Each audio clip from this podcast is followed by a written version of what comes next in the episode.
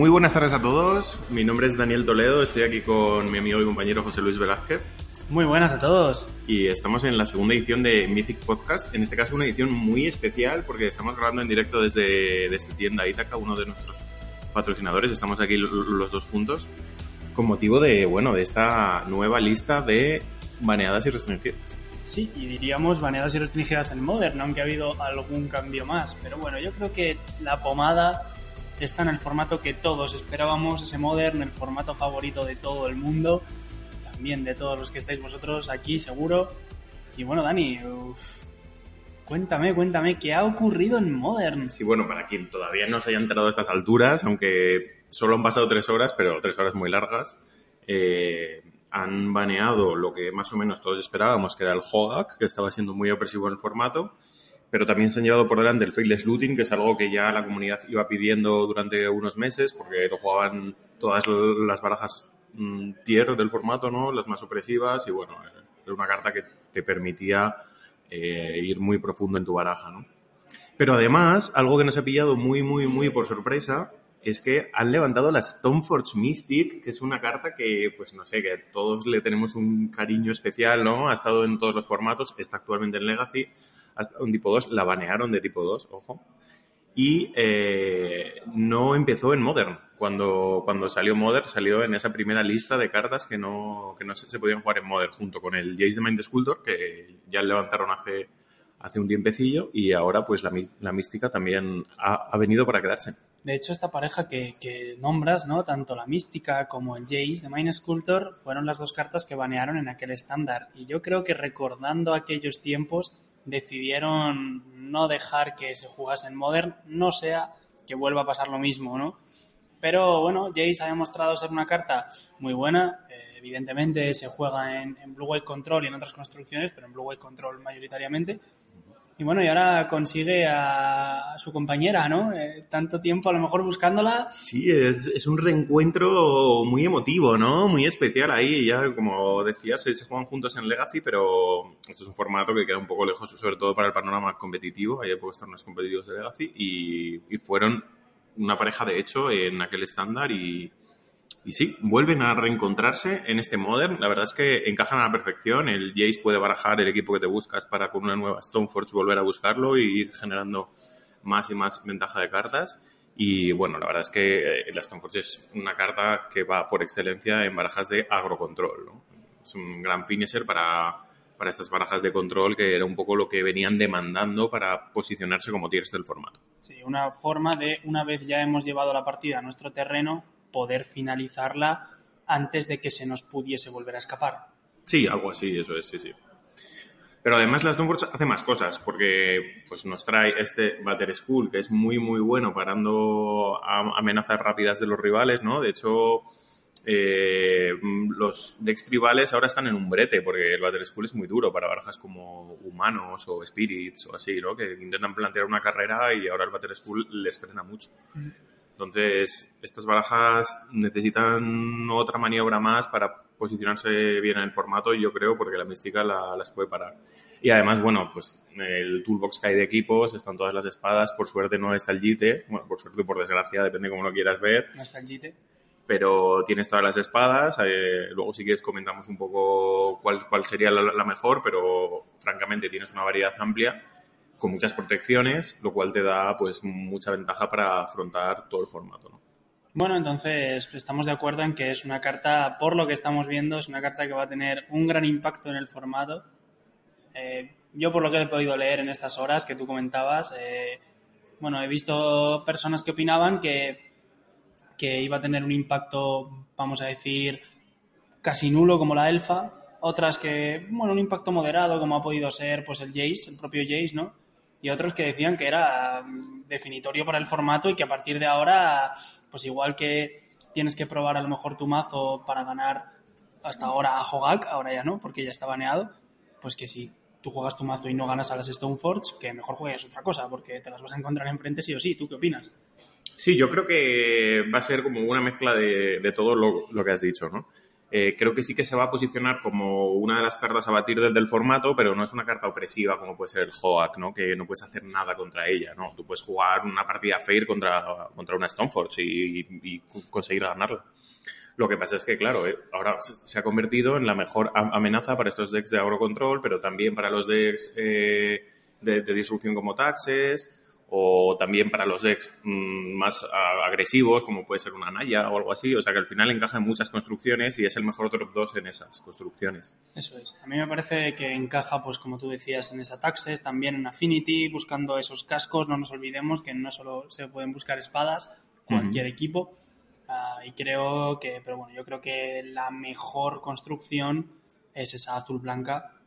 Sí, es, es lo primero que nos viene a todos en la cabeza y la verdad es que es en donde mejor encaja, ¿no? Probablemente todo lo demás sean como añadidos, pero en la, azul blanca es en donde mejor encaja Stoneforge, quizás se pueda añadir un tercer color, pero siempre con esa con ese criterio de irte a una azul blanca de control con la Stoneforge para acabar. ¿no? Eso es. Bueno, hoy, además de, de ser un podcast que subiremos, por supuesto, a iVoox, de hecho, quien lo esté escuchando a posteriori de este directo lo estará escuchando en esa plataforma, eh, bueno, tenemos aquí el chat de las personas que están aquí con nosotros viendo. Tenemos bastantes espectadores aquí en directo.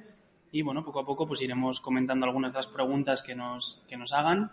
Así que bueno, para quien lo esté viendo en directo, pues desde luego le, le voy a dar para que nos pregunte, ¿no?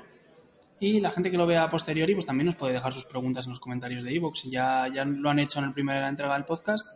Hemos, hemos respondido. Así que yo os animo a preguntar.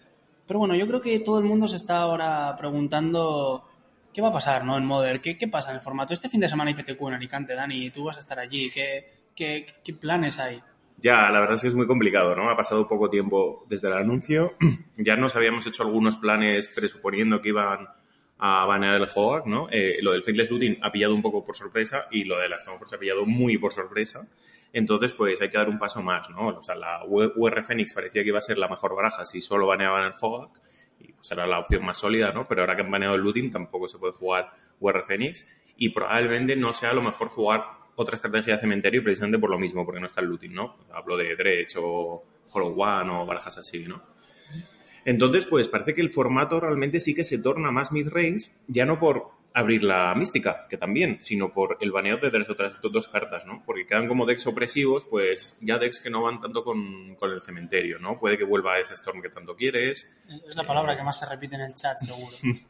También, últimamente estábamos viendo la Twilight Storm, una nueva con el Lotus Fiel y tal, que bueno, pues, es un poco el mismo rollo que la Storm, pero en vez de encontrar el bicho para combar, necesita encontrar el Lotus Fiel, ¿no?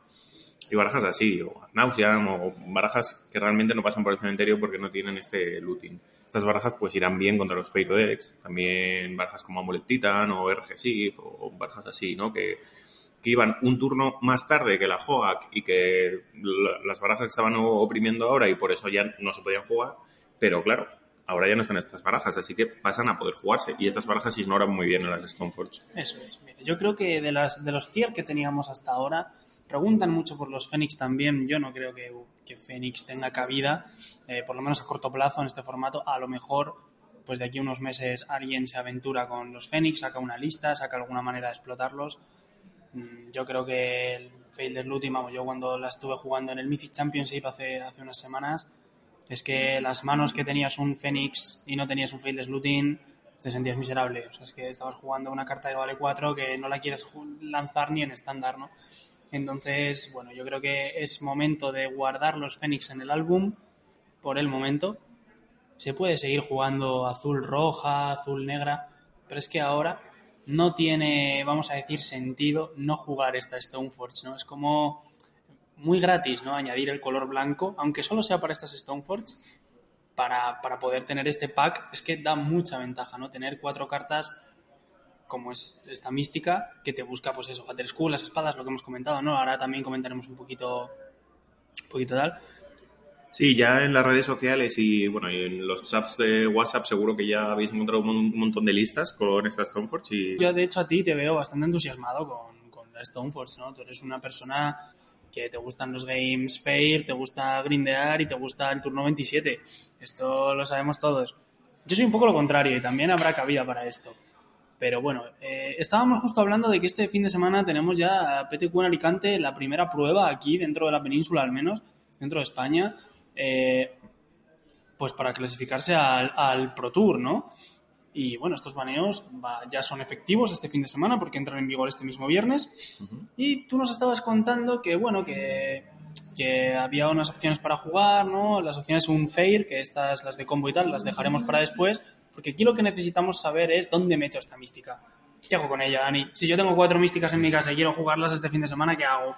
Pues si tienes cuatro místicas en tu casa eres un afortunado, porque había mucha gente que no las tenía, estas místicas, porque ya hace mucho que no eran legales en un formato que no fuera Legacy o Vintage, ¿no? Y entonces había mucha gente que no las tenía. Así que para empezar, eh, eres un afortunado por tener las místicas.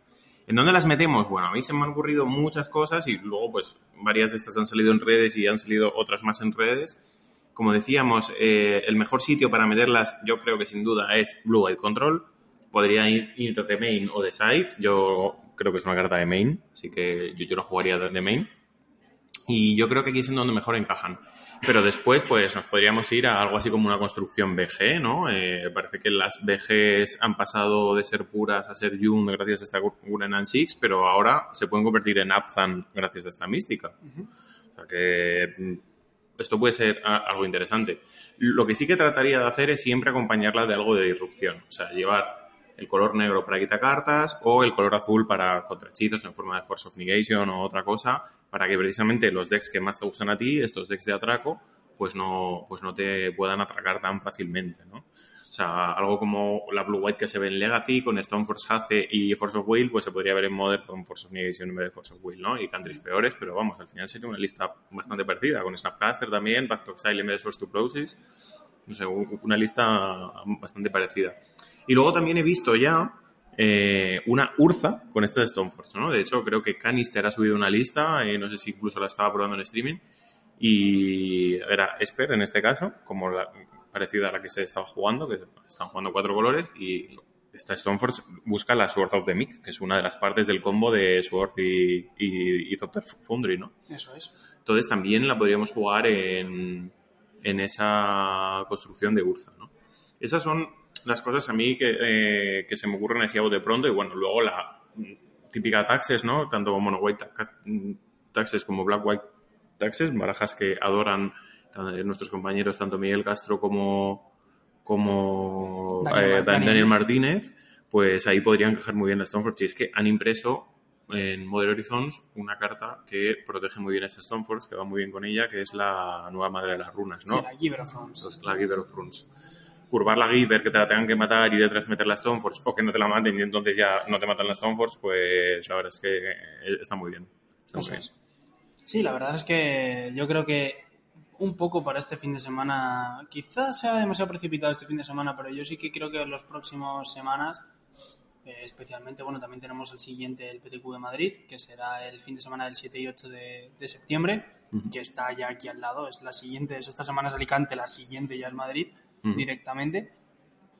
Creo que, que, ahí sí que va a haber muchas Stoneforge y que a corto plazo una gran parte del metajuego la va a copar estos, estos decks, estas construcciones aún imperfectas de, de Stoneforge Mystic. Jeskai, Esper, Black White, Abzan, Mardu, eh, Naya, Affinity, Urza.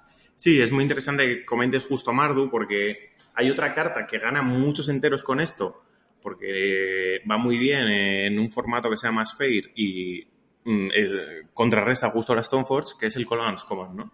De hecho, le ganas un mana por el camino. La Stoneforge por dos te buscas Battle School, por otros dos la activas, pones el Battle School en juego y en ese momento eh, tú como oponente juegas el Colon's Command, matas los dos, el equipo y el Battle School.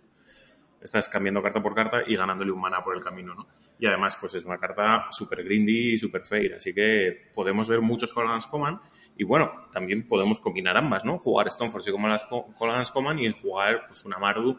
Eso sí, ya no sería una Mardu Pyromancer como la que teníamos hasta ahora, porque esa carta abusaba del Faithless Looting, sino sería una Mardu Midrange más rollo como las BGs, solo que ahora los nuevos Tarmos pues serían las Stoneforge. De hecho, yo creo, voy a ir un pasito más allá y creo que va a haber una Mardu Green o una Junth White eh, para aprovechar todos los colores. Esta Mardu Green tendría, sería una Mardu, como bien dices, con Green Six. Uh -huh. Sin embargo, esa Junth White sería una Junth con Tarmogoyf, Cienos y demás. pero con Stoneforge y ya está. Y a lo mejor Lingering Souls en una y en otra, en una sí, pero en otra no. Pero yo creo que lo que. La, la idea de poner juntas Colgan's Command y Stoneforge Mystic junto al pack negro y rojo de Lightnings y Disrupción, esto me parece muy interesante. Creo que puede ser una manera de grindear muy hacia adelante, ¿vale? Muy en el late game. Y teniendo esto en la cabeza, hay una carta que, que, se, que muy de capa caída, pero que ahora se puede volver a meter en el formato, que es la Blood Moon. Sí. Si, si todo el mundo le empieza a intentar construir barajas tricolores, incluso tetracolores, pues te hacen Blood Moon y, amigo, tus cartas Claro. son muy buenas, pero no puedes jugarlas. Sí, sí, claro. eh, esto es lo bonito, justo, ¿no? Que han dado una sacudida tan grande al formato que entonces ahora empezará a girar la rueda, ¿no? A, a- empezarán a aparecer barajas, esas barajas empezarán a, comba- a combatir con otras, con cartas como tú dices, como la Blood Moon, si, si se vuelve todo el mundo loco y empieza a jugar muchísimos colores. Y pues luego, si hay mucha Blood Moon, pues empezar a jugar barajas de dos colores con muchas básicas, como Blue White y así, ¿no? Un poco así. Yo, yo creo que lo que buscaban con esto es precisamente darle una sacudida al formato y que la gente tenga que innovar y que se jueguen nuevas barajas y que Modern se, se oxigene y yo creo que, que lo han conseguido. Sí, lo han conseguido, porque si solo baneaban el Hogak, iba a ser un baneo en el que nos íbamos a quedar satisfechos, porque es que lo del Hogak era ya una vergüenza. Hmm. Estaba en niveles de, de otro Magic.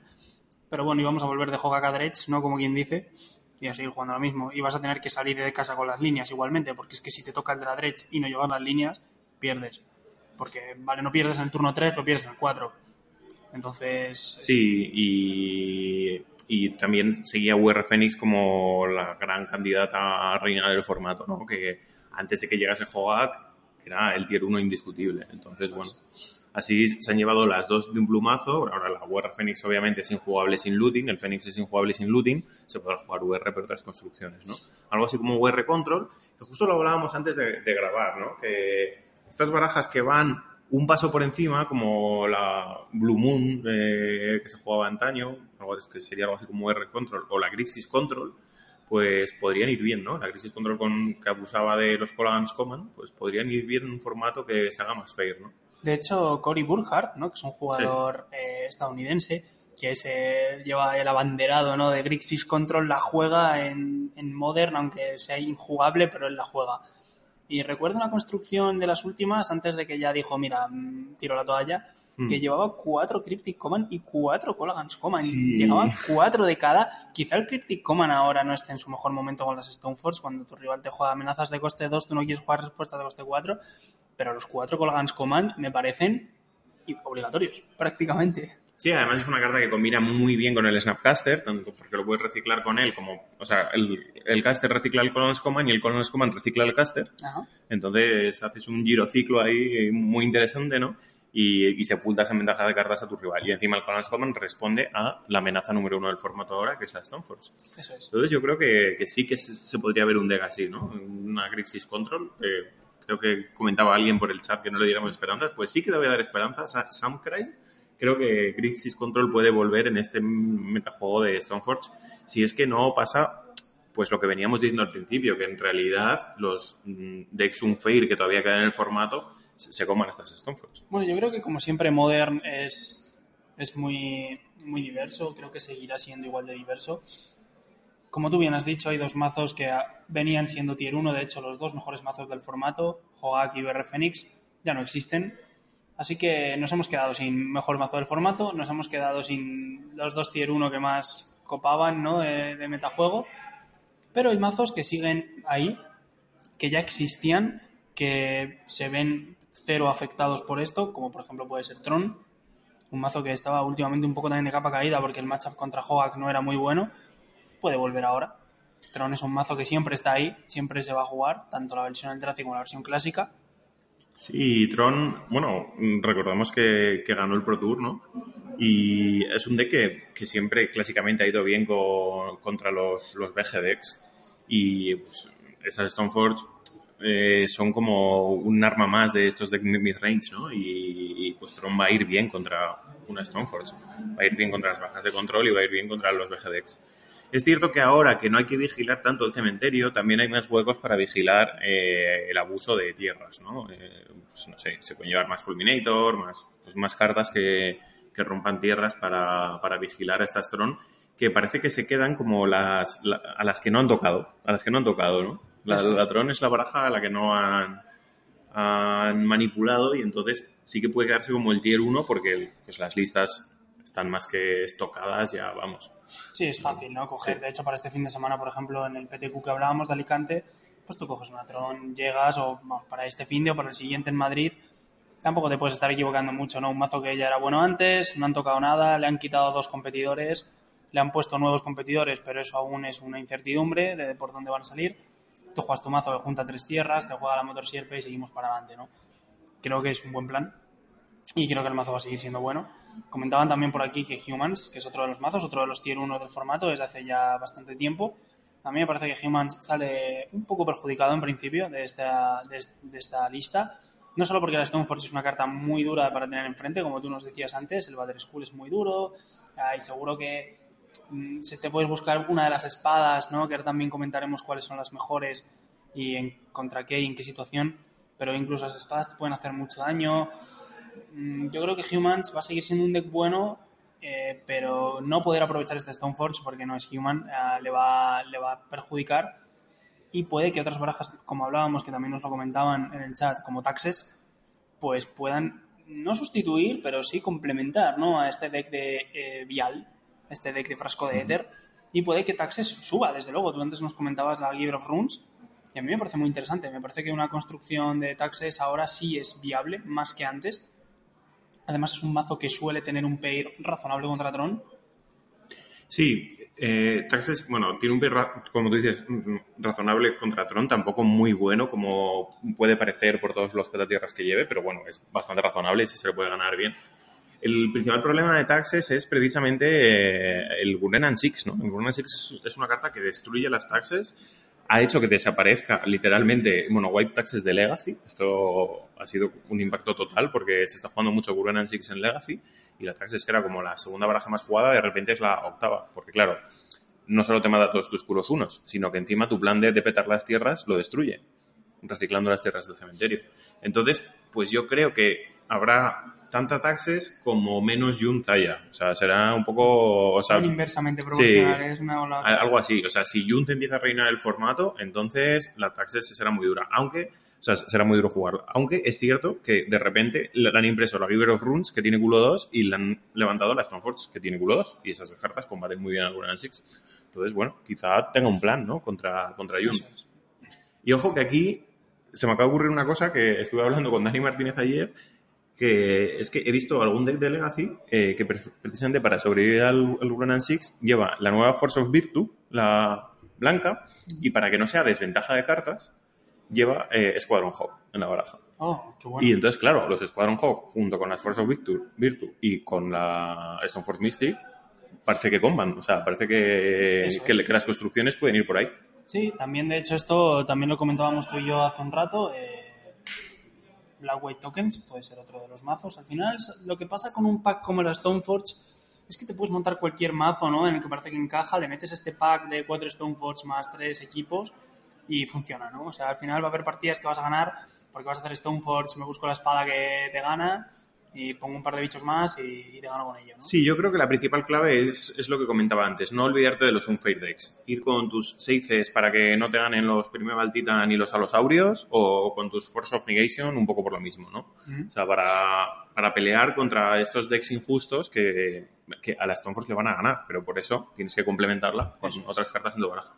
Y bueno, y hablando de la Stoneforge, pues creo que vamos a comentar un poco cuáles son las posibilidades, ¿no? Lo primero y lo que se va a meter en todas las barajas es Battle School, este arte. Uh -huh.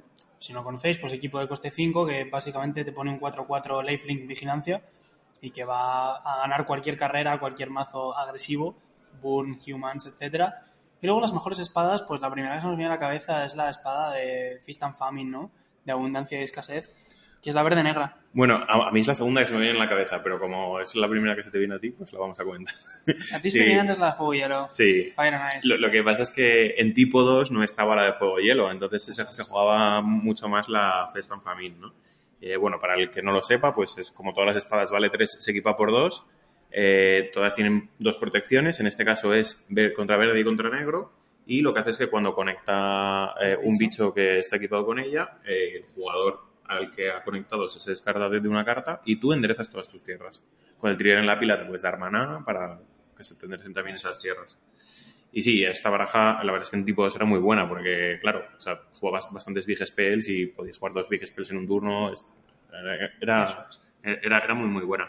Lo que pasa es que quizá no sean las mejores protecciones para Modern, ¿no? Bueno, ha- habrá que ver cómo se asienta el metajuego y todo, pero verde y negro, bueno, el- negro siempre es buena. el negro está bien, sí. Los, los Fatal. Push parece que se jugarán mucho precisamente por, por estas Stoneforge, ¿no? Y la protección contra verde no parece la mejor ahora No, Desde mismo. luego que no. Solo si se jugase un deck como Junz o, o Abzan, pues entonces sí que sería muy buena. Por otro lado, lo que tú nos comentabas, la espada de fuego y hielo, como todas, como tú dices, baja por 3, equipa por 2, las protecciones son rojo y azul, parecen mejores que, que verde y negro, y lo que hace pues, es dar más 2 más 2, y cuando la criatura conecta, eh, lo que haremos será robar una carta y hacer dos daños a un objetivo. Eso es. Esta es la espada del Balue por Sí, excelencia. tiramos es- un choque y robamos una carta, Sí. ¿no? Entonces sí, es la espada del value porque robar la carta siempre es riquísimo, mejor Sí. robarla que descartársela al otro. Y bueno, y hacer el choque, pues si encima, si no enganchamos nada, le haremos dos daños extra y si enganchamos un bicho, esto es riquísimo. Un bicho un Walker. Eso es. Mm. Entonces sí, yo creo que el pack que todos vamos a pensar va a ser un Battle Skull, una espada verde negra, una espada roja azul. Sí, o si solo quieres jugar dos equipos, pues tendrás que elegir entre la verde negra y la roja azul. Eso es. Y luego para la protección contra blanco, que es lo que nos queda, tenemos la roja y blanca. También está la azul y blanca, que, que salió en, en Modern Horizons, que es bastante peor que las otras. Pero la roja y blanca, la de paz y justicia, o justicia y paz, lo que hace es que cuando hace daño de combate al jugador, ah, ganamos vidas igual al número de cartas que tenemos en la mano y el otro pierde igual el número de cartas que tenga en la mano. ¿no? Es, es bastante peor. Pero bueno, si buscamos la protección contra blanco, yo creo que esa es la mejor. Y Sí. también tenemos la, la- la roja negra. Eh, sí, antes de hablar de la roja negra, quería hablar de una que nos ha pasado mm, desapercibida, que era también de las viejas, ¿no? Que creo que es la que mejores protecciones tiene en el formato, que es la... eh, La de me- luz y sombra. No me sé su nombre, eso, la de luz y sombra, que es la blanca negra, ¿no? Estas, sus habilidades no son espectaculares, nos, nos devuelve un bicho a la mano del cementerio Y ganamos vidas. y ganamos vidas. Entonces sus habilidades no son espectaculares, pero sí que puede ver juego precisamente por las protecciones, ¿no? Porque tener justo protección contra Pacto Exile y Fatal Push, pues parece guay. Sí, Parece guay. está muy guay. Entonces probablemente vea juego por eso. Y luego otra, eh, que es la que comentabas, que, que me la he puesto aquí en Google para, para no, no equivocarme con lo que hace, puede ser muy interesante también por las protecciones, porque ahora me gustaría hablar de otra carta que es el Lightning Ball, que puede cobrar algo más de protagonismo de lo que estaba teniendo en los últimos compases de Modern, ¿no? Entonces, precisamente, esta protección eh, contra rojo y contra negro, pues será relevante por estos Lightning Ball y estos Fatal Boost que comentábamos. Y lo que hace es que cuando, bueno, todas las espadas, baja por 3, equipa por 2, da más 2 más 2, que esto no lo habíamos dicho, es relevante. Es relevante. da más 2 más 2 al bicho. Y cuando conecta, eh, lo que hace es que de- destruye un Blaze Walker y, Y un artefacto. artefacto. Esta- esta hasta un Blaze Walker y hasta un artefacto. Esta puede ser la contra a la Stoneforge del otro, ¿no? Claro, esto es. Esta puede ser muy buena para de- destruir otros equipos y bueno, lo del Blaze Walker es un poco residual, pero aquí está para destruir otros, otros equipos, ¿no? Al final, lo que tenemos que tener claro es que tenemos unos huecos limitados para meter. El Battle School lo vamos a querer llevar siempre, vamos a contar con ello. Y si quieres llevar uno o dos equipos extra, bueno, pues vas a tener que moverte en las espadas. Yo creo que la espada verde-negra más o menos la llevará todo el mundo. La roja-azul parecen las dos mejores. Igual en el banquillo queremos una que de protección contra blanco, por si se pone de moda un mazo que tenga blanco, ya que estas Stoneforge son blancas. Pues a lo mejor queremos una protección contra blanco. Así que había una jugada que era bastante típica en aquel tipo 2, ¿no? Donde banearon estas cartas, que era que tu rival hacía el Stoneforge y se buscaba el Battle School, y tú hacías Stoneforge y te buscabas la espada verde negra. Para tener protección contra su Battle School, Sí. porque el germen es negro, ¿no? Eso es. Bueno, esto, la gente que no esté acostumbrada a jugar con este tipo de sinergias, este tipo de interacciones, porque no jugó ese tipo 2, pues ahora va a tener que descubrir un mundo nuevo. Porque esto, las Stoneforge también tienen su truco, tienen su aquel para jugarse, igual que pues con el Jace o con los Teferis o las Narsets. Sí, también quiero hacer mención especial, eh, ya que estamos hablando de equipos, a un equipo que hubo un tiempo que se jugó en Legacy porque se jugaba muchísimo a Stoneforge, que es un equipo de una de las con- con- eh, colecciones de Kamigawa, que es el Manriki Gusari, que lo que, que lo que hace es que eh, girando la criatura equipada destruye un equipo. Wow. Entonces, pues, esta sí que es de verdad la contra contra, contra las Stoneforge del rival, ¿no? Es- Esto es muy curioso. Si la Stoneforge pasa a dominar absolutamente el formato, pues querremos llevar un Manri Gusari en nuestro banquillo para, para, para añadirlo en los mirror de Stoneforge. Y yo voy a hacer un hincapié más que estoy leyendo aquí en el chat, que es que hace poco además nos ocurrió, que es el mazo de los martillos. El mazo de los martillos. Que es este Madre martillo mía. que da más 10 más 10 ¿Pero qué dices? y puedes hacer Stoneforge, buscarte el, el martillo y hay cartas en Modern, Modern es muy amplio, hay cartas, equipar el martillo vale 8. Pero hay cartas que te dejan equipar directamente por cero o cartas que su efecto es equipar a una criatura. Y hay criaturas con dañar dos veces, muy baratas. Entonces puede que con, con esta Stoneforge el mazo de los equipos sea un mazo random, pero que te encuentres en algún momento y ojo porque te roba la partida, porque como no mates el bicho en respuesta, escúchame, que le da más 10 más 10 y hasta luego, Y se acabó la partida. Sí, sí, sí, ahí está ese deck, que bueno, y bueno, aquí qu- quiero añadir un comentario gracioso en esto, que es que eh, a mediodía no teníamos eh, fondo para poneros aquí en el podcast, no queríamos poner la cámara porque queríamos que fuese de verdad un podcast, ¿no? Interactuar con vosotros, pero, pero solo con el sonido. Y a mí lo que se me había ocurrido es poner precisamente la imagen de este martillo, porque sale un enano ahí con un martillo enorme, que es el auténtico Van Hammer. Pero bueno, nuestro amigo y compañero Rafa Martín, que es el que se encarga del diseño gráfico, gráfico en Sobantel, pues nos ha hecho este fondo con alguna de las cartas baneadas, ¿no? Y, y poniendo Meeted Podcast y nuestro logo. Así que gracias a, a Rafa por, por, Sí, por sí. no dejarnos tener el martillo y el enano aquí en, vez de, en vez de esto, sí, sí. Bien, pues eh, comentando estas, estas Stoneforge, am, yo me voy a mojar, voy a hacer una pequeña apuesta de cómo creo que va a ser el formato. Yo creo que va a estar bastante dividido entre decks Fair y Unfair. Hasta ahora, estos últimos meses, ha habido muchos más decks injustos que justos en el formato. Yo creo que va a estar bastante dividido. eh, Creo que la balanza se va a equilibrar un poquito más. Eh, Blue White, desde luego, me parece que probablemente pase a ser el mejor deck directamente. También te lo comenté a ti antes, no sé si una versión más agresiva, menos agresiva, intentando aprovechar más la Stoneforge con más criaturas, o como tú decías, un deck de control con Value y Finishers, esos Squadron Hawk de los que tú has hablado, Restoration, Gage Design Draft, bueno, hay un montón de posibilidades. Kitchen Things también es una carta que se ha podido jugar en, ese tipo de, de barajas a veces, sobre todo con los Restoration. Bueno, eh, creo que hay que explorar hasta dónde puedes meter los bichos, pero yo creo que las construcciones azules blancas van a ser de las mejores. Incluso puede con algún splash, a negro rojo especialmente. Y creo que también mm, algo como taxes con rojo, con negro algo así va a ser bastante bueno, bastante jugado. Creo que se va a intentar explotar mucho esta Stoneforge. No sé si se jugará esa Junth o esa Abzan o esa Mardu de la que estamos hablando con las Stoneforge por encima del azul, del azul blanca, pero seguro que también se ve. Yo creo que va a haber ahí unos cuantos mazos, tres mazos al menos, o tres arquetipos con Stoneforge que van a entrar directamente. Luego algunos arquetipos que se aprovechan del Stoneforge, como decíamos, Affinity, Urza, ¿vale? Mazos que también van a estar ahí, sobre todo Urza, es un deck que todavía no está explorado del todo, muchas cartas de Modern Horizons, y, y bueno, que puede ser, puede ser bastante bueno. Y a la vez, en el apartado, vamos a decir, de un Fair deck, de deck de combo, creo que Tron y los dos decks de Primeval Titan, tanto Amulet como Escape Shift, van a ser bastante buenos. Y sé que queríais que lo dijese. Sí, y además Luis nos estaba preguntando por ello. Sé que, segunda vez que lo quería- pone en el sé que queríais que lo dijese. En principio, estos baneos benefician a Storm. Desde luego venía siendo una baraja que no se podía jugar desde hacía ya unos meses porque corres menos que Hogak, porque el formato está súper loco y, y es que Hogak es que no dejaba títere con cabeza, es que no, no se podía.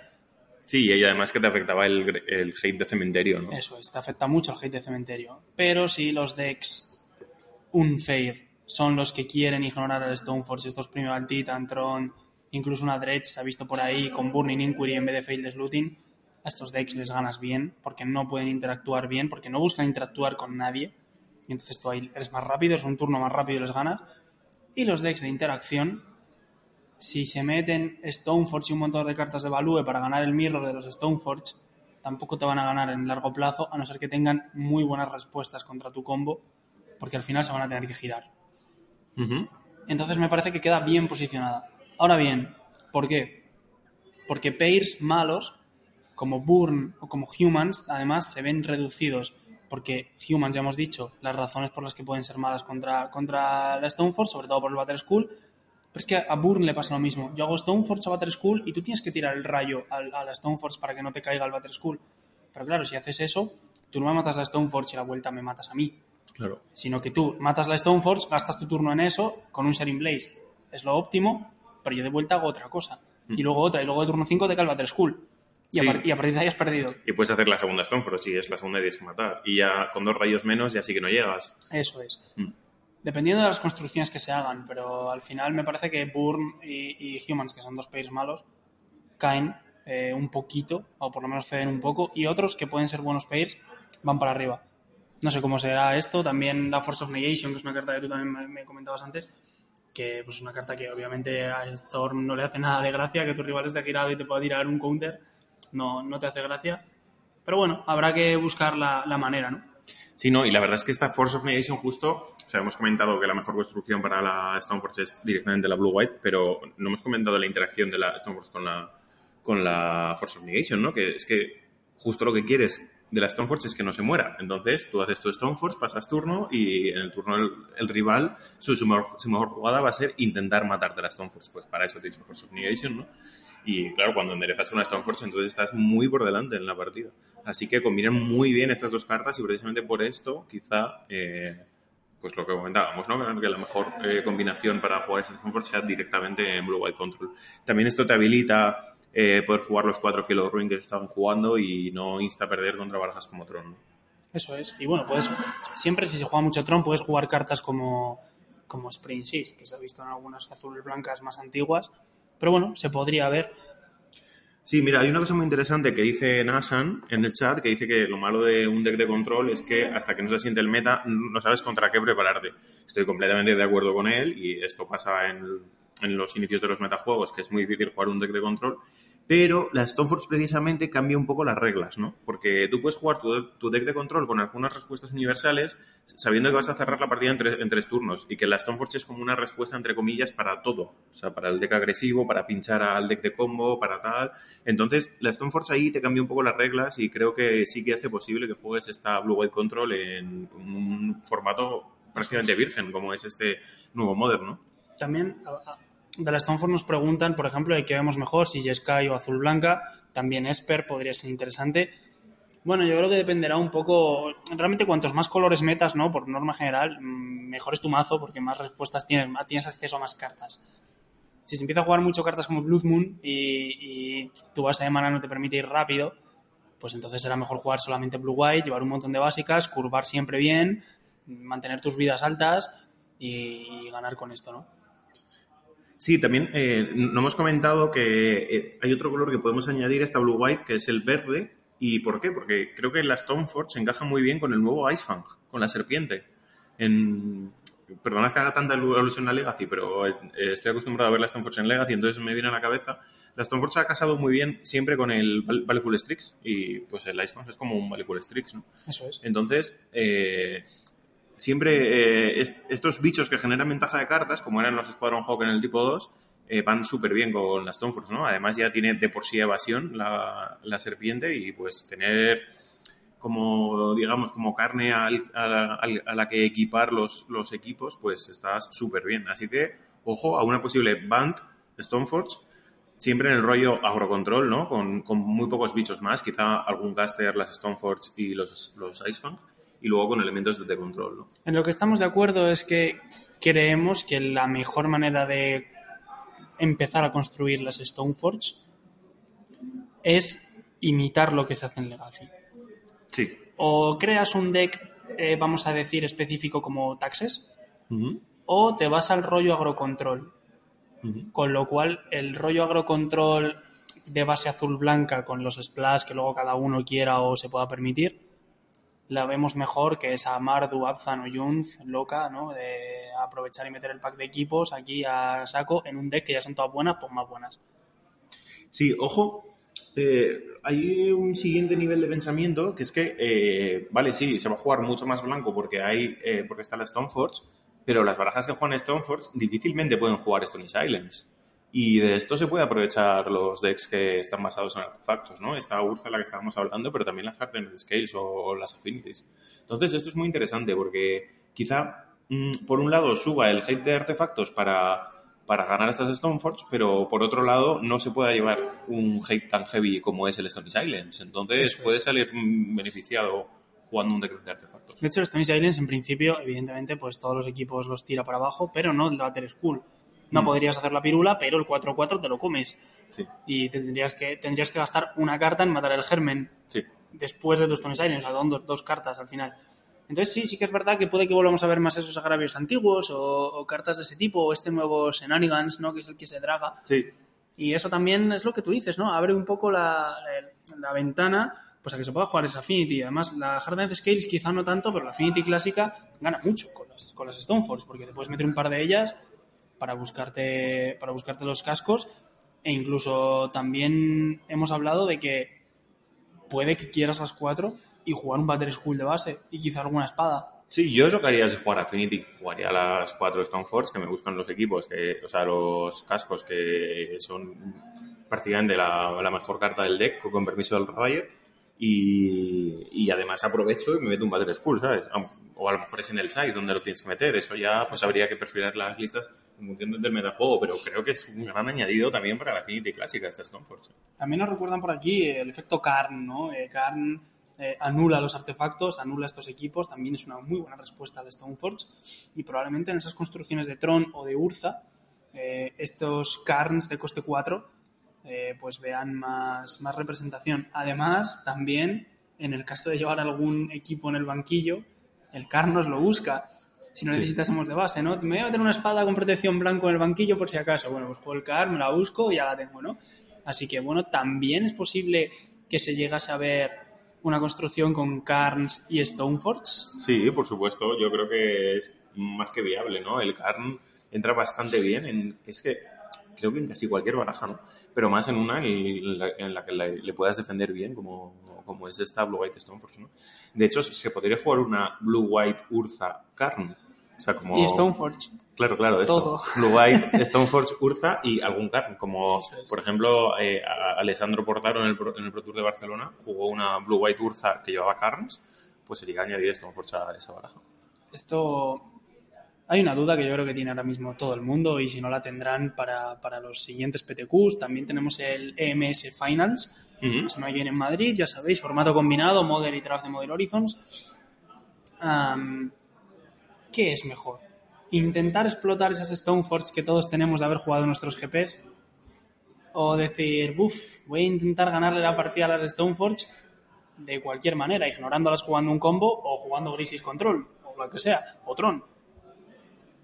Yo sé que tú eres una persona muy pro Stoneforge. A mí me gusta la carta, me gusta la Stoneforge, a pesar de mi condición de mejor ignorarla y, atacar por la espalda, ¿no? Pero, ¿qué crees que es mejor ahora, a corto plazo, de aquí a dos fines de semana? Yo creo que a corto plazo es mejor jugar la Stoneforge porque el meta todavía no va a estar adaptado a ella. Va a haber mucha gente que, vaya a coger su baraja que estaba jugando hasta ahora y tunearla un poco, pero todavía no va a saber bien cómo construir a ronda la Stoneforge y para ganar esta Stoneforge. Entonces creo que ahora es el momento de aprovecharse y jugarla. Quizá dentro de un mes, cuando ya se sepan todas las listas que sean mejores con Stoneforge y tal, ahí sí que lo correcto sea intentar ganarla. Pero ahora, mm, yo en Alicante os prometo que voy a jugar Playset de Stoneforge. No, no sé en qué deck, pero voy a jugar Playset de Stoneforge. Yo os prometo que no voy a jugar. es lo único que puedo estás decir. clasificado, no puedes jugar. Pero, Pero si jugase, eh, sí que os voy a decir que si jugase, jugaría Storm. Creo Jugaría que, Storm. Sí, creo que cuando el formato además está, está así, está tan removido que parece lo que tú dices, ¿no? Que todavía eh, está la batidora encendida y no sabemos de qué color va a quedar la mezcla. Es el momento de llegar y romperlo con un mazo que, que creo que puede ser que puede ser muy bueno ahora que además está muy olvidado. Tenemos que tener en cuenta que lo que tú decías además con los Stoneforge, hay que aprender a jugar contra ellas. Yo Mm. creo que también hace unos meses que no se juega un mazo como Storm y la gente se olvida de jugar contra ella. Sí, Esto- es verdad, es verdad, sí. También quiero remarcar una cosa, que es que la Stoneforge es una carta muy buena de banquillo para decks o muy pasados de control o incluso de combo. O sea, imagínate una Storm que lleve en el side cuatro Stoneforge y un Battle School y una espada. Y lleves una tierra blanca ahí para castearlos, para buscarlas la, con la la fecha. podríamos llamar Stormforge. y, Stoneforge. Y, y te cambias pues ahí. Un, un poco lo que se hacían con lo, con lo que se hacía antes con los Tarmogoyf, ¿no? Que los llevabas en el side en decks con veros o así, o de control, y, y los metías pues contra Agrodex, contra Burr, son muy buenos, contra... y también porque si tu rival se quita todo el removal, pues tú dices, ah, pues mira, ahora me meto los bichos. Pues la Stoneforge es que... Es que es, una gran comparación comparar la Stoneforge con el Tarmogoyf, ¿no? Es una am- amenaza de coste 2 que también nos defiende, que es así muy versátil, ¿no? Entonces, también creo que lo podemos ver ahí, llegando desde el banquillo. Eso es. Sí, desde luego que dentro de un banquillo transformista, en cualquier combo, eh, puede ser una muy buena opción a tener en cuenta. También ah, creo que no jugaría Burn, nos lo dicen por aquí. Yo creo que a formato removido Burn suele ser una buena opción, esto es cierto.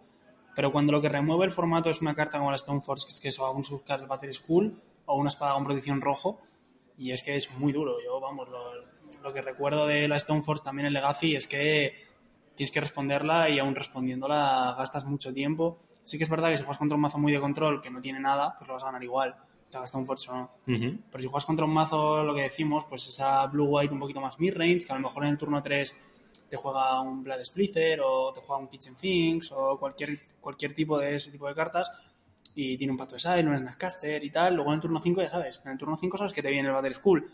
Y ese no jokes, si conecta una vez has perdido porque te contrarresta dos rayos. Mm. Entonces, y además te para toda la, toda la mesa, ¿no? Todo eso que estabas sangrando con los bichos, se acabó. Y además, no solo eso, sino que es que juega alrededor del Eidolon absolutamente perfecto, tanto la Stoneforge como el Battle School, porque no, pillas daños. Entonces, creo que no es el momento de Burn, sinceramente, especialmente si esperáis muchas Stoneforge, que yo las esperaría. Hmm. Mira, nos hacen un par de preguntas por el chat muy interesantes. Una, que, em, ¿qué opinamos de un posible cambio en Mardu Pyromancer, eh, cambiando hacia Mardu Stonepiro? Bueno, yo creo que Mardu es una de las construcciones buenas, lo comentábamos antes, para la Stoneforge, porque puedes llevar este Colagans Command añadido, ¿no? Eh, Stoneforge más Colagans Command. Pero creo que no jugaría yo un Pyromancer porque te falta el motor de robo de la baraja, el, el country por excelencia, que era el Faceless Looting, ¿no? ¿Y, qué, y qué te Entonces, parece Season of Pyromancer? Pyromancer. Season of Pyromancer me parece una gran carta. Siempre me, o sea, desde que la vi me pareció muy, muy buena. Entonces sí, podría ir en esa baraja perfectamente, sí, sí. Creo que sí que podría jugar esa Mardu, pero no jugaría tan a... Ya ni Faithless Looting, ¿no? Entonces no, no jugaría tan a cementerio. Sí que llevaría Claro. Lingering Souls, porque es una carta muy buena, aún jugándola desde la mano, Mm. y con los Season Pyromancer comba, pero no jugaría pues estas Smiting Elix, ¿no? Que se estaban jugando, Claro. que desde el cementerio eran muy buenas, pero desde la mano son lamentables. Y sí, yo creo que Mardu, lo hemos comentado durante, durante el podcast, creo que es una, una buena construcción, como tú dices. Y sí, podríamos tener una construcción que sean cuatro, cuatro Stoneforge y tres o cuatro Season of Pyromancer, tirar con los Lingering Souls para ganar más bichos y los propios tokens del Season of Pyromancer, ¿no? Y bueno, sí, quedaría una construcción bastante maja, ¿no? Sí, luego el pack, el pack de las VGs, ¿no? O sea, el pack eh, negro de, de disrupción, tanto los quitacartas como las lilianas, Eso es. irían súper bien en esa baraja. es, ¿no? También Quizá habría que buscar otro drop 2, ¿no? Para acompañar a esta Stoneforge, pero bueno, seguro que encontraríamos algo.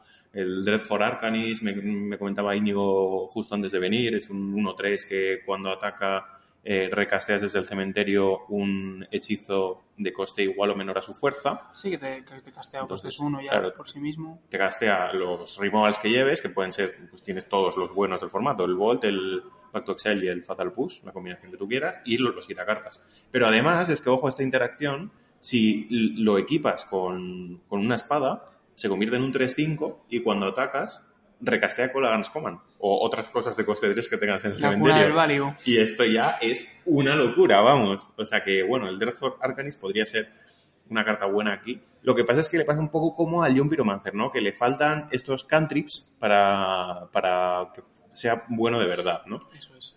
Entonces, bueno, puede que no llegue a ser tan bueno precisamente por eso, pero es el coste 2 que se me ocurre en esa baraja, ¿eh? puede estar bien, la verdad. Sí, desde luego que sí. También nos preguntan de que Ashiok, el Planeswalker Ashiok, mejora bastante. Ah, para quien no lo sepa, el Planeswalker Ashiok, su habilidad estática es que tu oponente no puede buscar en su biblioteca, con lo cual le anularías cartas como Primal Titan, la propia Stoneforge, todas las Fetchlands, etcétera, etcétera. Sí, también el, el Weir of Invention, ¿no? De, de la URSA. Invention, ese Gives and Given también, eh, las, las, las cartas de buscar de Tron, ¿no? Tanto el mapa como la, la Sylvan Scrying. Sí, es una carta que puede estar bastante bien posicionada. Sí, es una carta que le, que le encanta a Dani M, ¿no? Dani M, Sí. nuestro compañero, le encanta porque es una carta de hate que parece que no, pero vale contra muchos decks. Y además, como que la gente no, no se la espera, ¿no? Sí, luego también entra con cinco contadores y si le quitas uno, le quedas cinco al rival y le exilias todo el cementerio. Así que también te puede valer para decks de cementerio, ¿no? O sea que es una carta bastante versátil y, y que, bueno, la verdad es que puede ser una gran adquisición para las barajas midrange, sobre todo viniendo desde el banquillo. Eso es. También nos preguntan que si jugaríamos Vendilion o Spellqueller en una especie de Blue White Midrange. Bueno, yo creo que esto depende, ¿no? De si tus construcciones más de presionar, que entonces ahí el Spellqueller es muy bueno porque cierras la partida rápido y a tu rival no le da tiempo a matarte los Queller y aprovechar sus cartas. La Vendilion es buena siempre, pero en una construcción muy controlera, pues la Vendilion es mejor. En una construcción menos controlera, pues a lo mejor el Queller es un poco mejor. No, no olvidemos que también tenemos Blue White Spirits, que es una baraja que también podría beneficiarse mucho del Stoneforge. Es un mazo que ya de por sí era bastante pirulero, tanto Blue White como Band, bastante pirulero el, el mazo. Ah, y ahora con el Stoneforge pues gana una carta más, que es una carta muy buena por sí sola, que era lo que le fallaba un poquito al mazo, que no tenía cartas que fuesen buenas de por sí y que puede estar bien con el resto de, de- del mazo. Mm, Esto es una construcción que, bueno, tendríamos que probarla, ¿no? Yo tampoco soy un gran conocedor de los, de los spirits, pero podría entrar la Stoneforge, desde luego. Sí, yo creo que sí que podría entrar, ¿no? Ya han jugado cartas que no, que no son espíritu, como el Deputy, ¿no? Eh, a modo de removal, o el, o el Reflector Mage, antes. Eh, y bueno, y también juega a los Noble Years para acelerarse. Entonces, bueno, al final sí que tienen cabida cartas como la Stoneforge. Lo que pasa es que, bueno, si ya mm, empiezas a jugar muchas cartas que no sean espíritu, pues igual prefieres jugar una Band Company y ya está, ¿sabes? Eso es, O ¿no? algo Con así, una Blue, sí. White, Blue White Taxes o algo Sí, así, con, con algo algún espíritu. También nos preguntan que si creemos que Hollow One se puede salvar. Pues yo no lo creo, ¿no? Yo creo que los mazos de looting, la única construcción que he visto que me ha convencido ha sido aquella de Dredge, que, que lleva 4 Burning Inquiry, que es esta carta de robar 3 y descartar 3 al azar ambos jugadores, en vez del, del Failed Looting. Aún así me parece que es muchísimo peor. Evidentemente, Failed Looting es una carta muy, muy buena. Sí, además Hollow One necesitaba los dos, ¿no? Tanto el Inquiry como el Fearless Looting. Entonces no parece que haya un sustituto decente para el Looting que pueda acompañar este Burning Inquiry en Hollow One. No lo sé, a lo mejor nuestro amigo Arca Crema, que es experto en arquetipo, nos puede sorprender en las próximas semanas con una Hollow One de, de otra manera. Entonces, bueno. Mira, dicen UR Phoenix con Icep Charm. Bueno, pues Esto es no- demasiado lento. Sí, es muy lento. El Icep Charm es una carta que me gusta mucho, eh, carta pero... buena, sí, pero no, si queréis jugar UR, pues yo creo que nos tenemos que olvidar de la palabra Fénix, ¿no? A todo lo que le poníamos Fénix detrás, pues mejor le borramos el Fénix. ¿Qué- ¿Puedes jugar UR? Sí, pero es que antes jugaría UR con blanco para Stoneforge, ¿no? Es que, es que ahora el Stoneforge, eh, parece coña, ¿no? Pero el Stoneforge puede ser el nuevo Fénix, ¿no? La carta, Es la carta que, que lo rompe, que es que, que de poder aprovecharla, ¿no? O sea, al final el Fénix había veces que, que te salía uno, lo, re- lo devolvías y bueno, ibas pinchando, parece que sí, parece que no. Y luego había partidas en las que reanimabas dos o tres y ganabas. Pues la, la Stoneforge es igual. Hay partidas que lo juegas, el otro no tiene respuesta y hasta luego. Y se acabó.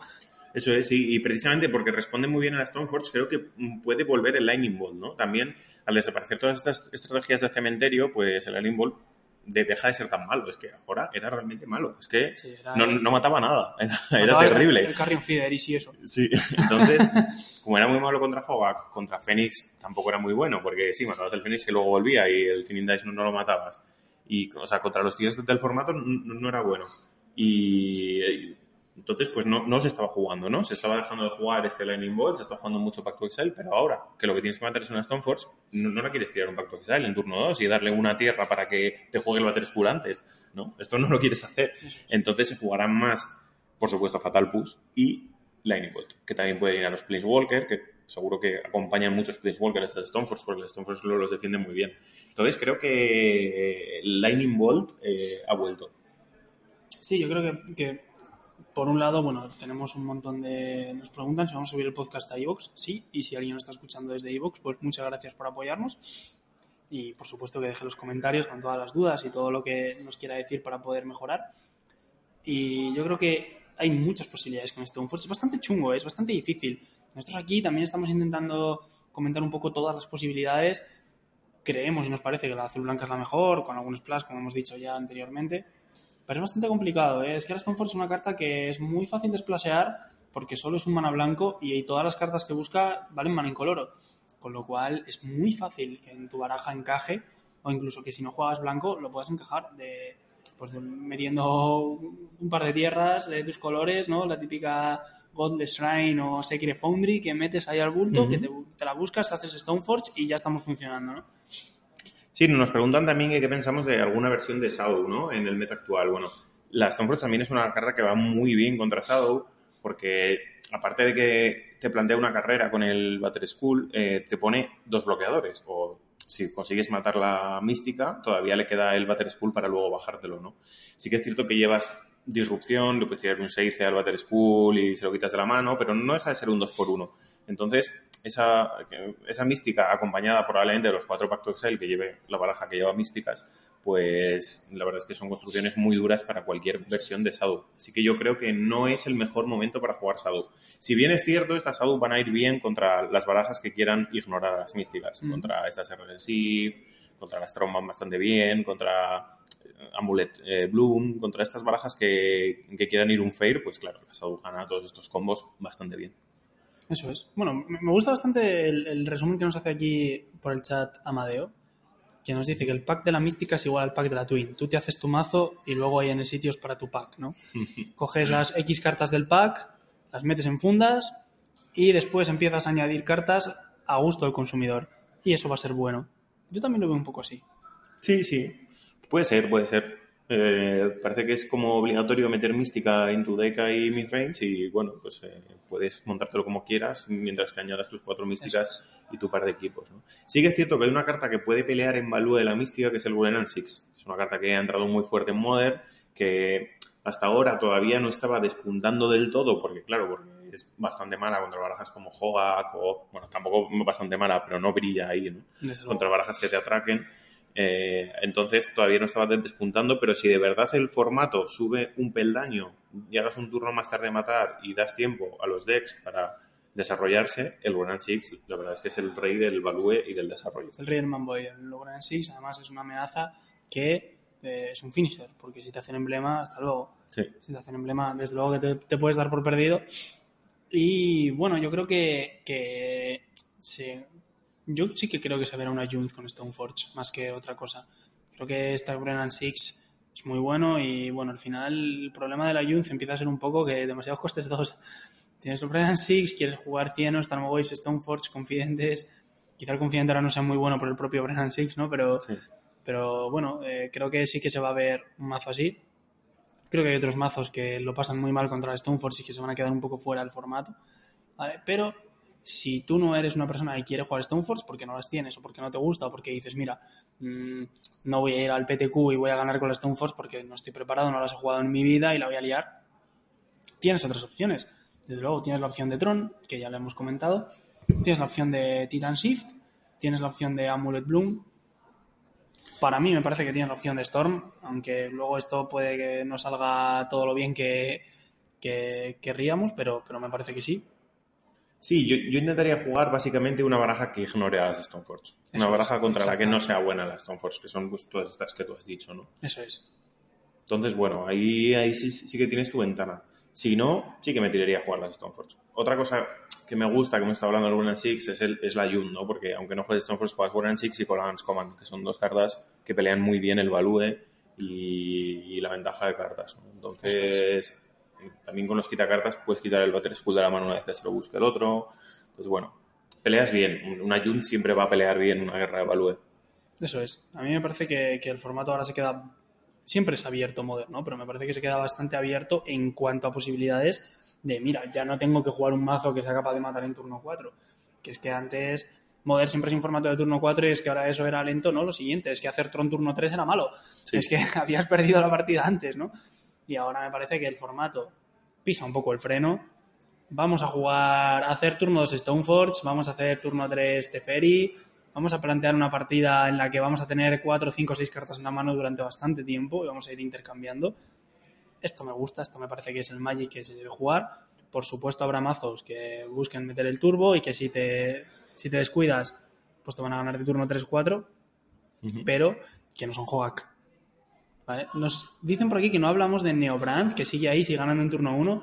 Es cierto, eh, esta baraja, esta Neobrand, que es la baraja del jinete de alosaurio, podrían haberlo baneado perfectamente para quitársela de encima, pero me parece que es una baraja muy inestable, ¿no? Sobre todo si se juega azul-blanca con Force of Negation, si tienes una Force of Negation en la mano es muy difícil perder contra este mazo porque tiene que invertir como 4 o 5 cartas para que al final le tires un counter. Pero sí que es verdad que, pues si juegas un mazo o no tienes la carta en la mano, pues te pueden ganar el turno 1, turno 2 y no puedes hacer nada. Esto es, es, muy malo para el formato, pero bueno. Sí, precisamente por esto es clave lo que decía antes, ¿no? De llevar eh, algo para combatir esta baraja alrededor de tus Stoneforge. Ya puede ser quitacartas o Force of Negation.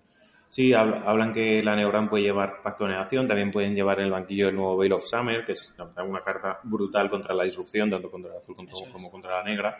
Pero claro, ya entonces necesita tener una mano de combo más eh, carta que anule el counter del otro, que es más complicado. Que por supuesto que, la puedes tener, pero es complicado. Sí, es un mazo que también es frágil contra el descarte, es frágil contra el counter. Es verdad que es un mazo que cuando te engancha, te engancha, que si tienes el día ganas el torneo y que es un mazo a tener en cuenta. Pero tampoco, de estos baneos mmm, como que le dan un poco igual, ¿no? Como que se ignora y lleva unos cuantos meses hablándose esto, ¿no? Llevamos unos cuantos meses hablando de que, de que ese mazo está ahí, de que ese mazo está ahí, pero al final como que nunca se juega, ¿no? Y yo creo que, bueno, que es un mazo que sí que está ahí, pero que al final la gente tampoco lo juegue demasiado. Sí, ha hecho, ha hecho una copia top 16 en el último challenge, que bueno, no es un super tonero a tener en cuenta, pero suele ser referencia para todos nosotros porque es de lo más grandecillo que se juega en el mall, ¿no? Entonces, y además es semanal y bueno, te da una idea de cómo evoluciona un poco el metajuego. Y sí que ha hecho una copia top 16 y otra top 32. Entonces, bueno, es una baraja que está ahí, pero que no domina, que, que le cuesta mucho. habláis en el chat de los porcentajes con los que comba, de turno 1 de turno 2, que no son muy altos. Bueno, pues sí, es una baraja que te puede atracar, que te vas a cabrear cuando te ganen de primero con ella, pero que no es lo suficientemente estable como para que la hayan chapado. Estamos aquí mirando un poco Golfis para ver, eh, lo he querido abrir para ver las barajas que pueden sobrevivir, por si nos habíamos dejado alguna, ¿no? Y estoy viendo eh, el Dracitron. ¿El Dracitron qué te parece ahora en el, en el nuevo meta? Bueno, yo creo que el Dracitron tiene, tiene dos grandes fortalezas. La primera es que es un mazo que se permite jugar Cari del Vacío, que es una carta muy poderosa en este formato, que ahora es mucho menos poderosa. ¿Por qué? Porque es una carta que era muy buena contra los mazos de Faithless Looting, precisamente porque en principio no les dejas jugar esa carta, y además era muy buena contra Hoak, porque juega muchos costes uno, ¿no? Me parece que Cali del Vacío ahora mismo, pues hasta que igual luego se estabiliza el formato y sí que es bueno, ¿no? Pero, pero el pack Stoneforge te deja jugar alrededor bastante fácil. Carta, o sea, barajas con, con spells más caros, como Prince Walker o sus propios equipos. Y además eh, creo que pierde un poco en el matchup contra Tron, ¿no? A pesar de que lleva los Karns, creo que aprovecha, casi que mejor aprovechado está el Karn con, con Urza. Yo creo que a pesar de que no es un mazo malo, tanto la versión del Dracitron como la del Draci Stompy, la Colorless, pueden seguir compitiendo. Creo que tampoco es, les hace mucha gracia el Stoneforge. Creo que ese Battle School enfrente es muy duro para esos Stone Not Además, luego pagando puedes equipar a la Stoneforge, que se hace 5-6, y para el Smasher. Sí, incluso haciendo doble bloqueo con Stoneforge y Battle School te llevas el Smasher, ¿no? Y, sobrevive uno de, los dos. Eso es. Y no es un buen mazo respondiendo a este Stoneforge. Lleva unos pocos Dismember y ya está. Sí, yo opino un poco lo mismo, ¿no? Que sobre todo me ha gustado mucho lo primero que has dicho de que el cáliz del vacío de repente ya no es una carta buena en el formato, que ahora era buenísima, porque paraba a todos estos decks que te ganaban tan temprano, ¿no? Era muy bueno contra Warrior Phoenix, muy bueno contra Foga, pero es que resulta que esos decks no existen ya, de repente. Entonces el Cáliz del Vacío pues va a ser malo contra estrategias mid-range porque no le vas a cortar una cantidad de cartas suficiente como para que sea relevante. Eso es. Entonces sí que creo que pierde enteros esta, esta el Dracitron. Hay otra baraja que se me ocurre, que he visto también aquí en la lista, que es la de Botez Combo. ¿Qué te parece? Pues la de Botted Combo además es, es, otro de los mazos que puede llevar la Stoneforge, ¿no? Para llevar, también nos lo decían antes por el chat, no solo el, no solo la, el equipo de artefacto, de, de, el toolbox, ¿no? De equipos, también Greba Relámpago, que da Hexproof a tu, uh -huh. y, y prisa a una de tus, de tus criaturas. Y bueno, yo creo que es un mazo que está bien, creo que es un mazo que, que puede volver a, a, verse en el formato. Creo que no tenía muy buen matchup contra UR Phoenix en general. No, contra todo lo que lleve mucho removal, esa baraja sufre, claro. Pero bueno, sí que es verdad que puede ser que puede ser ahora interesante. También hemos visto en la lista Auras, uh -huh. que era un mazo que también era malo contra, contra UR Phoenix, porque el Thinning de Ice te destroza. Si no se juega este Thinning de Ice, pues mira, mm, si la gente ahora está, va a jugar mazos que no interactúen bien contra este tipo de barajas con Hexproof y tal, la Stoneforge es muy buena. Pero, ojo, que el Auras es un mazo que te deja muy poco margen de maniobra. Sí que es verdad que la espada de protección verde te puede dar problemas, pero bueno, también está el trample ahí de los rencores o el aura de protección contra bichos. Mm. Igual es un mazo a tener en cuenta. Sí, de repente ahora se puede posicionar bien. También la de Botez es eh, otra baraja que jugar Karn. He visto muchas listas que juegan el pack del combo, pero además como se rampea mucho, pues también el car, el car nuevo con, con los artefactos en, en, el banquillo, o sea que es muy interesante. En general el car nuevo, que ya estaba viendo juego, ahora si subimos un escalón más, como estamos diciendo, la verdad es que gana enteros, ¿eh? porque es una carta que, que, no solo te comba, te gana, sino que además es una carta de, de mucho valor. Mm. También nos están diciendo por aquí Renegada de Rally, una de las cartas favoritas de Dani M, nuestro compañero, que te devuelve la, la Stoneforge, las piezas y demás. ¿no? Entonces, bueno, solo con que te devuelva una Stoneforge que te han matado, pues te imagínate, ¿no? Hacer turno 2 Stoneforge, te la matan y haces turno 3 rompo fetch, Renegada de Rally, devuelvo la Stoneforge, vuelvo a buscar. Uh -huh. Y ojo, estamos ganando mucho value, esto son muchas cartas. Y el sí. rival ha tenido que gastar un turno, un removal y no ha conseguido nada. Sí, puede estar bien. De hecho, una posible combinación para esta taxis que estábamos hablando antes es con verde, ¿no? Se han visto listas con verde. Dani me ha publicado algunas listas en nuestra página web y también en las redes sociales. Y bueno, pues sí, puede ser una muy buena combinación con este Renegade Rallier. También con los efectos Blink, que se lleva muy bien la Stoneforce, que bueno, también van en, las, los otros colores, pero Restoration y, y Flicker Wisp. También con las nuevas versiones de, eh, que han salido con la carta eh, Ephemerate. ¿no? Es una carta nueva de Modern Horizons ahí también va, va bien y bueno, pues sí, lo, lo, lo, podremos ver con, con Renegade Rally. Hay una cosa muy interesante que están diciendo por el chat que es que como que nos están pidiendo consejo en plan, pero ¿no creéis que nos vamos a gastar la pasta en las Stoneforge y en cuatro meses la van a banear como hicieron con el Golgari Grave Troll y, y, va a ser una putada y a lo mejor volver a vender y tal y estamos perdiendo dinero? ¿Qué te yo, parece a ti? Yo no lo creo. Creo que Stoneforge es una carta fair al final. Por supuesto va a definir el formato, es una carta con un power level muy alto al nivel del Snapcaster, a nivel del Tramogoyf o de la Liliana. Es una carta con un nivel muy fuerte, pero no es una carta que gana roto. Es una carta que tienes que pagar tus dos manas para jugarla siempre. Nunca vas a poder abusar de eso. Que te busque un equipo, no engaña a nadie. Si sobrevive, pues al siguiente turno, al turno 3, si tu rival quiere, pues tendrá el Battle Skull en la mesa. Ok, si la matas, pues tendrá que esperar un poquito más. Pero me parece que hay formas de jugar alrededor, ¿no? También ahora mismo bueno, pues hay cartas que, por ejemplo, Spellsnare, ¿no? Que se estaba jugando poco, pues a lo mejor es una carta que ahora gana en popularidad. Lo que tú dices, ¿no? Pues hago Stoneforce a Battle School, bueno, me guardo este Thoughtseize, que te lo tiro ahora, te quito el Battle School. Bueno, y hemos cambiado una carta por otra, ¿no? Yo creo que es una carta que es muy poderosa, evidentemente, y decir lo contrario sería mentir a la gente, pero tampoco creo que sea una carta rota como puede ser el Hogak, ese Golgari Grave Troll. Quiero decir, tú vas a jugar la partida, puedes jugarla y puedes perderla, pero vas a jugar Magic, que es al final lo que queremos. Ahora bien, si sabes que está esta Stoneforge y juegas un mazo que no va bien contra los mazos de Stoneforge y pierdes, pues no es culpa de la Stoneforge, es culpa de que elegiste mal el mazo, ¿no? Entonces sí que es verdad que, bueno, siempre que hay un cambio en el formato, pues hay mazos que pasan a ser mejores y otros que pasan a ser peores o injugables. Es una es un fastidio, ¿no? Que a ti te coja que tu mazo sea injugable. Pero, pero bueno, yo creo que al final es una carta que se va a jugar mucho, pero que no va a ser opresiva para el resto de mazos.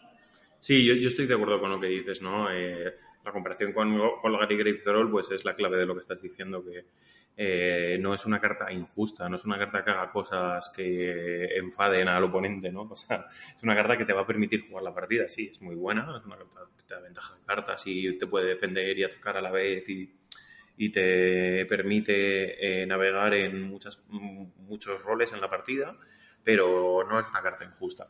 Entonces, por eso creo que no, que no tendría sentido que, la banearan de nuevo, ¿no? O sea, tendría que ver un dominio absoluto de Stoneforge rollo, eh, pues 6 de 8 barajas en todos los tops que lleven Stoneforge así. Entonces, pues que sí, que sea inevitable, pero ya no porque sea poderosa, sino porque por la presencia que tiene en el formato. Esto siempre pasa, ¿no? Cuando desbanearon el Jace y la Elfa, igual, se dijo lo mismo.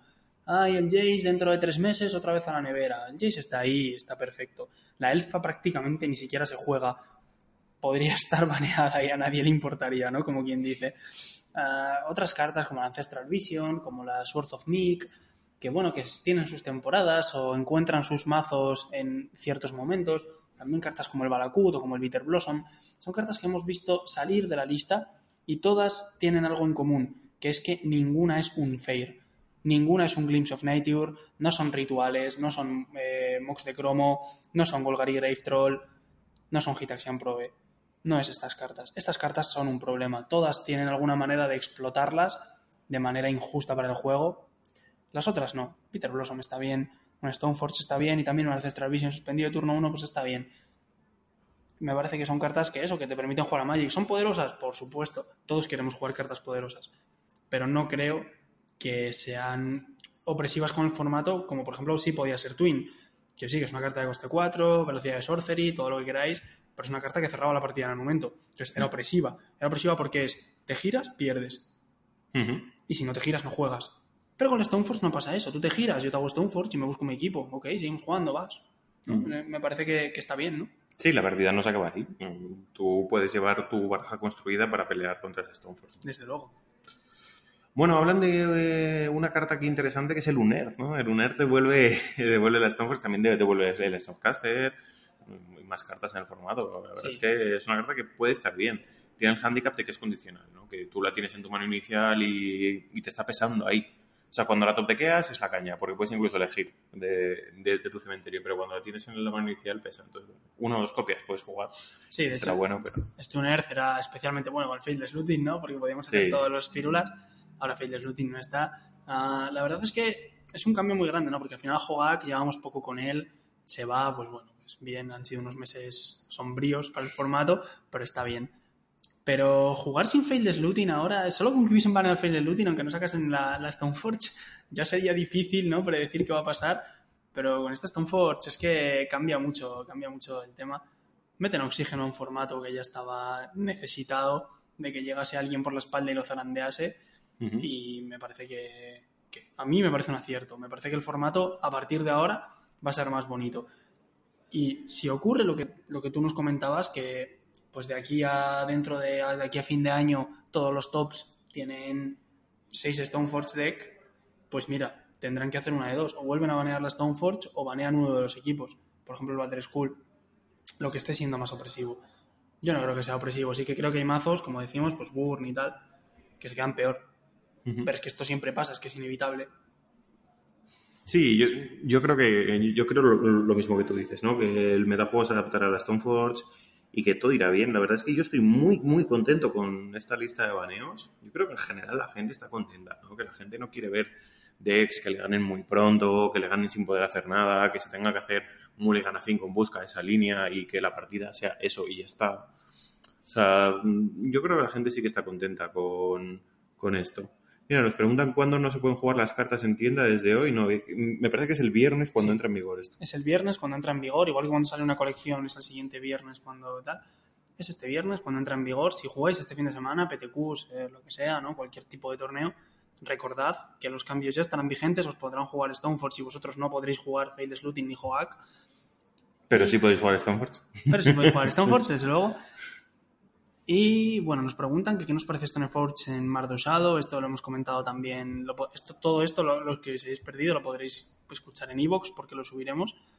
hemos comentado en Shadow, también en Mardu. Eh, también creo que nos dicen por aquí que bueno, que ahora habrá que hacerse mulligan a Fatal Push para la mística. No, esto no es así. Esto no es así porque es como si te tienes. No, primero tú no sabes que el otro juega mística, ¿no? Porque no le ves la lista. Pero tú no te tienes que hacer mulligan. Por esa regla de tres tendrías que hacer mulligan a Fatal Push todos los games porque imagínate que el otro juega Storm y te hace Baral, o que el otro juega Junz y te hace Confi. ¿no? Puedes quedarte una mano sin Fatal Push, evidentemente, pero claro, esto es lo de siempre. Magic se juega desde el turno 1. Si tú te quedas una mano que no tiene removal para los primeros turnos y tampoco presentas amenazas, pues te estás quedando una mano mala. Evidentemente tenemos que quedarnos unas manos equilibradas y que curven, ¿no? Esto, esto de siempre. Además, la Stoneforge es una carta que hace muy bien. Has nombrado antes lo de hacerse mulligan a 5 y tal. Stoneforge es una carta que se, lleva bien con si te haces mulligan, ¿no? Es una mano de mulligan, tienes la Stoneforge, bueno, recuperas la cartita, ¿no? Sigues jugando. Eso es, sí. Entonces, en ese sentido también, pues mejora. Yo creo que, bueno, que entre la Stoneforge y el London Mulligan mm, ya no se pueden dar más facilidades para hacer Mulligan en, este formato. Creo que, que, hemos llegado al mejor punto para hacer Mulligan en este formato, ¿no? Eh, nos dicen que hay mil cartas para matar la mística y que es una carta totalmente fair, por supuesto, yo, yo estoy totalmente de acuerdo con esto. Y bueno, yo creo que la, baraja, tú fíjate, esto lo voy a decir, ¿no? Al final Storm me encanta. Creo que la baraja que más ganas tengo de, probar, porque además es una de mis barajas preferidas también, que es White Winnie de siempre. Y creo que es eh, esta Taxes. Esta Taxes con verde, con voz de resurgimiento, que es muy buena grindeando y tal. Creo que es muy interesante esto, la verdad, porque eh, sé que tienes una especie de alergia a los nobles y ahí entraría muy bien. Creo que intentaría no jugarlos. Pero bueno, sí, sí, si hay que jugarlos, pues se juegan, ¿no? Pero, pero me parece que, que, esta, que esta Taxes puede ser el mazo que se ha visto, mm, desde luego, muy potenciado en las últimas colecciones. Ahora con esta Stoneforge más todavía. Yo creo que está bastante bien. Pero bueno, creo que sí que en principio mm, no es una mala idea intentar jugar Stoneforge en esta, este fin de semana o al siguiente. Creo que es una decisión inteligente porque estás jugando un deck bueno con cartas buenas. Hmm. Mira, nos, advierten de una cosa que yo no me había dado cuenta porque el árbitro no se juega en Legacy, que es que hace nombo con el, con el árbitro leonino, ¿eh? Esto es cierto. Creo que el árbitro leonino ya era una carta bastante mala, ¿no? Cuando se juega Junts y este tipo de barajas, el árbitro es bastante malo. También era malo contra UR Phoenix. Es cierto que UR Phoenix ya no existe. Pero sí que es verdad que hace, hace Nombo, ¿no? También es verdad que te puedes encontrar alguna baraja con árbitro leonino, pero no Stoneforge. Esto sería más raro porque el Stoneforge es como mucho mejor. Pero yo creo que jugando Voz de Resurgimiento y jugando Stoneforge y Talías, tiene suficiente. Sí, lo que quizá te haga falta es una pieza más de disrupción, ¿no? Porque, claro, la dupla árbitro-talía te valía contra los decks Unfair. Pero ahora igual te caes un poco cojo, entonces igual hay que pensar otra cosa. Mm. Pero la verdad es que no mola jugar Stoneforge y árbitro leonino en, eh, en la misma baraja. Eso es. También nos preguntan por el titán quebrador en Blutron después de los baneos. es súper específico, ¿eh? Sí, es súper específico. Blutron es un mazo muy interesante. A mí es un mazo que siempre me ha parecido muy interesante.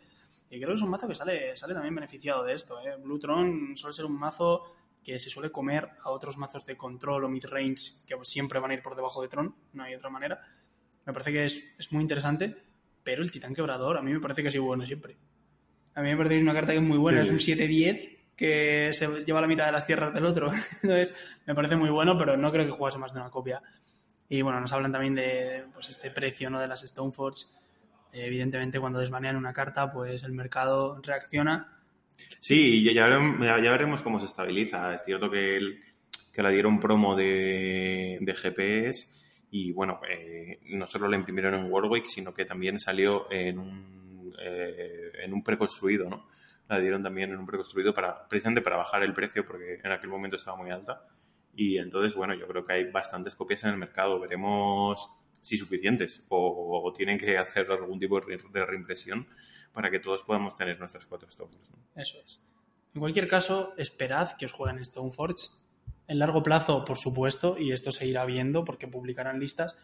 Si vais a jugar a Alicante este fin de semana o a Madrid la semana que viene, esperaos, aunque no veáis ninguna lista, o muy pocas, esperaos que jueguen Stoneforge.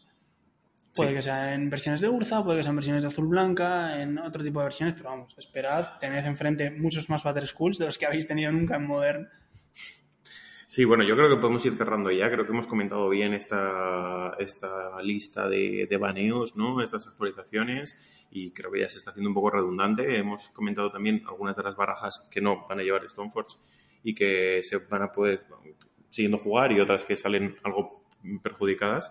Y bueno, nada, pues muchísimas gracias por, bueno, no sé si quieres comentar algo más, Joy. Yo creo que lo hemos, lo hemos redondeado todo bastante bien. Como siempre, ya sabéis, los comentarios que podéis dejar en iVoox responderemos a todos y en Twitter también, estamos ahí bastante activos. Eso es. Muchísimas gracias a todos por estar en directo con nosotros, que la verdad es que habéis sido eh, bastantes espectadores, es. está en torno a 70 todo el rato. Y nada, muchísimas gracias y ha sido un placer para nosotros eh, comentar esta B release ya en nuestro podcast número 2 y estaremos encantados también de hacer el podcast número 3 con, pues ya con las barajas que, veamos con Stoneforge. Sí, yo creo que esto puede ser a posteriori del PTQ de Madrid con el MS Finals y a ver qué podemos comentar, cómo se acaba el formato y, y bueno, ya esto tendrá que ser antes de que rote estándar y para los próximos pues saldrá una nueva colección que por supuesto estaremos aquí. Eso es. Pues hasta entonces y muchísimas gracias de nuevo. Hasta luego.